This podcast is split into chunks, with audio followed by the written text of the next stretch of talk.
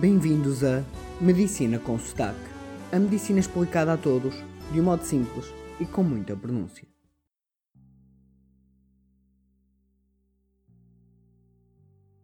Antes de avançar para o tema deste episódio, quero-vos contar um exemplo que tive esta semana de um erro cognitivo, que foi o tema do nosso último podcast.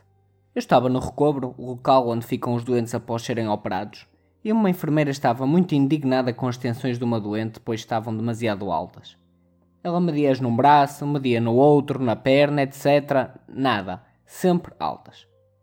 Até que se lembrou de ir buscar outro aparelho para medir as tensões e na primeira medição que fez deram normais. Ela disse: Ah, afinal o problema era da máquina.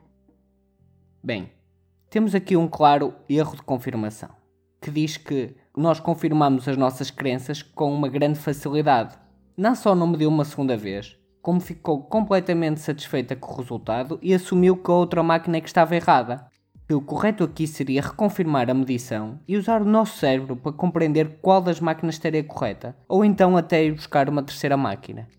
No mínimo, exige-se que se pense, pois uma pessoa que tenha sido submetida a uma cirurgia grave e esteja com dores, é muito provável que as tensões estejam realmente altas, pelo stress associado e pelas dores.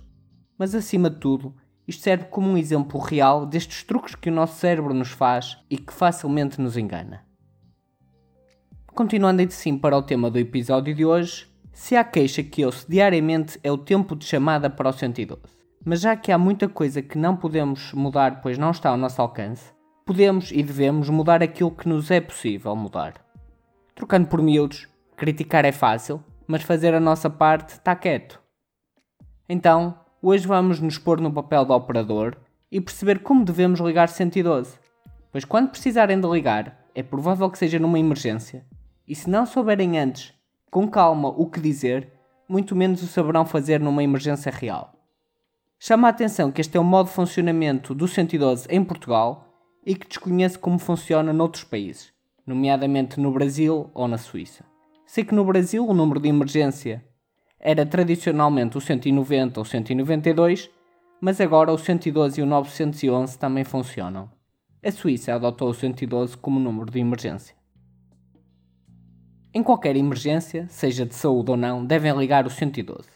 Mas se for um problema de saúde não emergente, aí devem ligar à saúde 24 em vez do 112.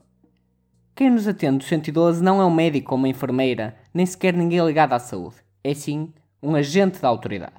Um agente da Polícia de Segurança Pública, da PSP, ou um guarda da GNR. E ponham-se agora no lugar dele. Ele, para vos ajudar via telefone, a coisa mais importante é saber onde ocorreu a emergência. Portanto, se vocês estão a ligar e não sabem o local, mais vale perder tempo e saber a morada exata onde estão antes de ligar. Assim, façam uma emergência, vão ao Google Maps e vejam a morada de onde estão. Ou então vão procurar alguma placa com o nome de rua e porta ou perguntem a alguém. Se for na estrada, a cada 250 metros costuma haver um meco ou uma placa a dizerem qual a estrada e qual quilómetro onde estão. Pensem que pode ser a pior situação do mundo, de uma morte evidente, se quem atende não souber onde vocês estão, não pode enviar nenhuma ajuda para vocês. Logo, morada completa sempre. Idealmente, o nome da rua, o número da porta, a freguesia e cidade. E se tiverem alguns pontos de referência, melhor. Já aconteceram erros com atraso de socorro porque quem liga diz que está, por exemplo, na rua 25 de Abril em Vila Real. Disse-se à pessoa que a ajuda estava a caminho e passaram-se os minutos e nada. Como conclusão, a senhora estava na rua 25 de Abril de Vila Real de Santo António, que é no Algarve. E a emergência foi enviada para a rua 25 de Abril em Vila Real. É que para quem vive em Vila Real de Santo António está habituado a dizer só Vila Real mas quem atende a chamada pode ser um agente em qualquer ponto do país. Idealmente será do mesmo distrito, mas não é obrigatório que assim seja. E como sabem, há ruas que existem em todas as cidades. Em Portugal, por exemplo, a Rua 25 de Abril existe em 1159 ruas. Já a Rua da Igreja em 1611 ruas. Portanto, a mesma rua, o mesmo nome, existem várias cidades e assim é importante saber a freguesia e a cidade. Usando como exemplo no Brasil, o nome mais famoso de rua é a Rua 2, que tem 1534 ruas, seguido da Rua 3 com 1513 ruas. Só na cidade de Cuiabá, no Brasil, existem 46 ruas 2. Portanto, vejam bem a dificuldade que têm os agentes para vos localizar. Dei este exemplo das ruas já para não falar de que quem liga muitas vezes tem locais ruidosos, cheios de barulho e de gritos, onde, mesmo dizendo a morada certa, torna-se difícil para o agente compreender a morada. Assim, percebam que saber a localização exata é fundamental, porque o que para vocês é fácil e claro, para um agente que pode estar a centenas de quilómetros é impossível.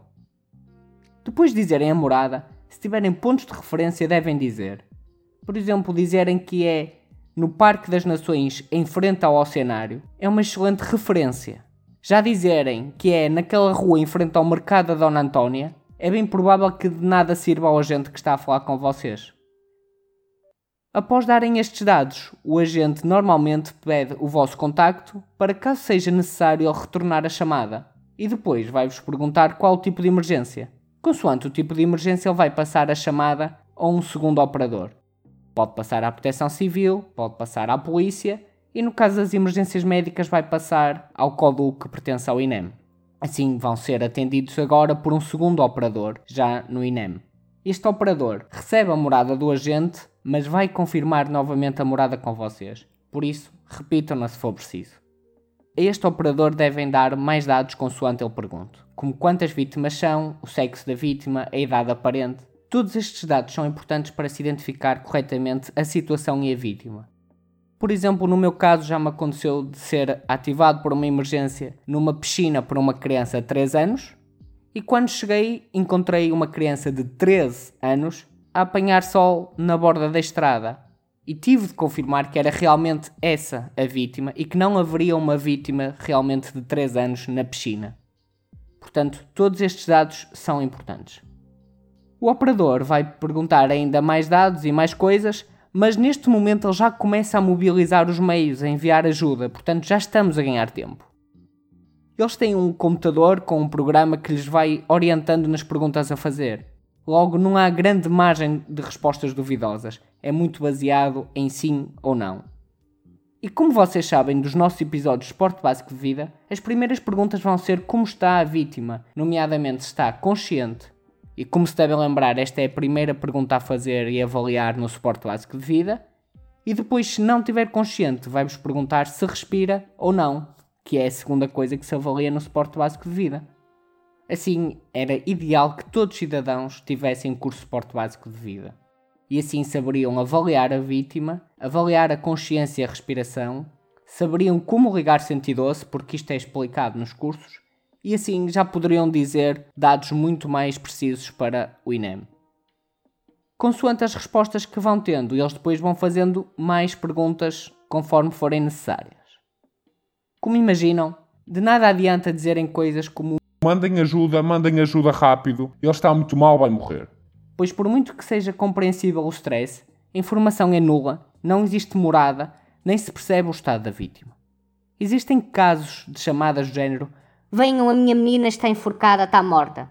O operador assumiu que a filha estaria morta. E quando lá chegou o socorro, a menina era a cadela, que estava presa na própria corrente.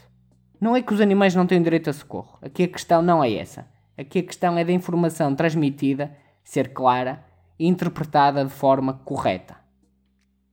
Para treinar, podem e devem ocasionalmente pensar que se tivessem a ver uma vítima emergente, o que fariam? Treinar mentalmente este telefonema ou até procurar a morada, para se um dia ocorrer, vocês saberem dar informação útil mesmo sobre stress. Assim, e em resumo: 1. Um, ligamos 112 e vamos falar com o agente da autoridade. Vamos dar a morada completa, com rua, porta, freguesia e cidade. Vamos dizer que há uma emergência médica. 2. Ele vai passar ao INEM e nós vamos confirmar a morada anterior. E quando nos perguntarem, vamos dizer se a vítima está ou não está consciente, se respira ou não, e depois limitar-nos a responder ao que ele nos pergunta, com uma voz simples e clara e sem gritos. Passo aqui um exemplo.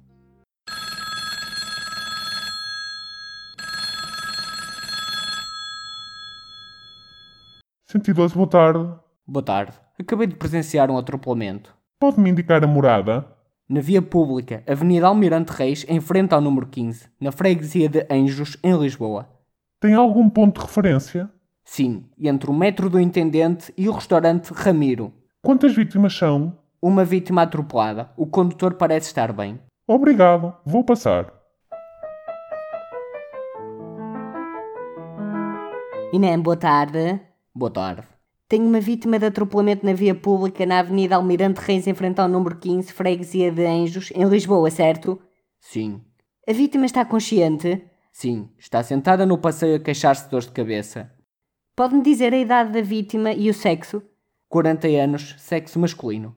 Obrigado, a ajuda já está a caminho. Permaneça perto da vítima até chegar à ajuda. Esta chamada nem dois minutos demorou, foi clara e deu toda a informação necessária. E é assim que vocês devem fazer quando ligarem 112. Termina assim o nosso episódio, obrigado e já sabem, sugestões são sempre bem-vindas para medicinaconsultar.gmail.com